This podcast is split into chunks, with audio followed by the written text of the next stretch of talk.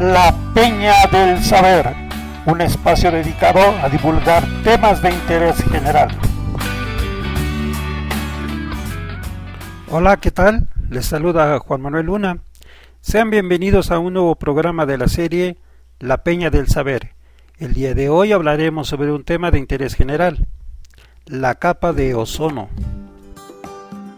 ¿Sabían ustedes que el aire que nos rodea, el que respiramos, contiene alrededor de un 20% de oxígeno. No el átomo cuyo símbolo es O, sino la molécula, de símbolo O2, lo que significa dos átomos de oxígeno químicamente enlazados.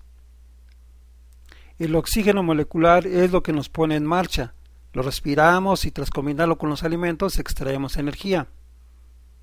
El ozono es una forma más rara de oxígeno combinado. Su símbolo es O3, lo que significa tres átomos de oxígeno químicamente enlazados. Ahora bien, los átomos de oxígeno solitarios buscan combinarse con moléculas adyacentes, y así lo hacen. Para ello requieren de una tercera molécula llamada catalizador, debido a que ésta no se altera, por ejemplo el nitrógeno. La reacción se da en los automóviles y en los fuegos industriales, produciendo ozono reactivo, que contribuye al smog y a la contaminación industrial.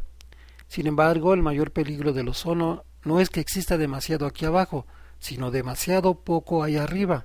Basándose en este fenómeno, algunos científicos inventaron un tipo de molécula inexistente hasta entonces.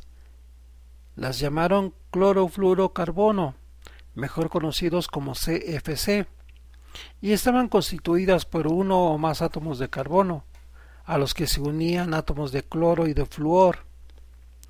Estas se convirtieron en el fluido principal de refrigeradores, acondicionadores de aire, aerosoles, espumas aislantes, disolventes industriales y agentes limpiadores. Por todo esto, al cabo de cierto tiempo, un volumen sorprendente de la producción industrial dependía de los CFC. Aparentemente no causaban daño alguno, pero ¿qué estaba pasando en realidad? Estas moléculas entraban al aire y debido a las corrientes eran transportadas, al cabo de unos años, a la atmósfera. El ozono se forma de forma natural a 25 kilómetros de altitud. Ahí la luz ultravioleta desintegra las moléculas de O2 en átomos de oxígeno, que se recombinan formando ozono. En esas altitudes una molécula de CFC sobrevive por término medio un siglo antes de que la luz ultravioleta le arranque su cloro. Este es el catalizador que destruye las moléculas de ozono sin aniquilarse a sí mismo.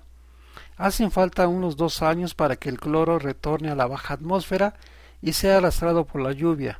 En ese tiempo, un átomo de cloro pudo haber participado en la destrucción de cien mil moléculas de ozono. ¿Por qué debíamos preocuparnos? Pues porque el ozono es nuestro escudo contra la luz ultravioleta.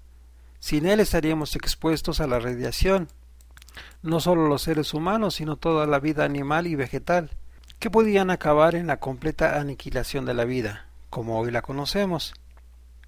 En 1978 los CFC fueron declarados ilegales en algunos países, pero el contenido de CFC en el aire seguía aumentando.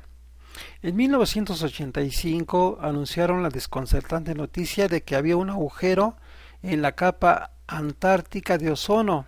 Después de ello, se retomaron las solicitudes para la eliminación de los CFC y se lograron acuerdos a nivel mundial. Pero aunque se lograra encontrar algún sustituto para los CFC y su completa eliminación, tendríamos que esperar mucho tiempo antes de que se elimine el daño generado. Luchemos por conservar nuestro planeta. Bueno, esto ha sido todo por el día de hoy. Esperamos contar con ustedes en la próxima emisión y no te olvides de compartir el enlace con tus familiares y amigos y visitarnos en nuestras redes sociales. Gracias y hasta la próxima.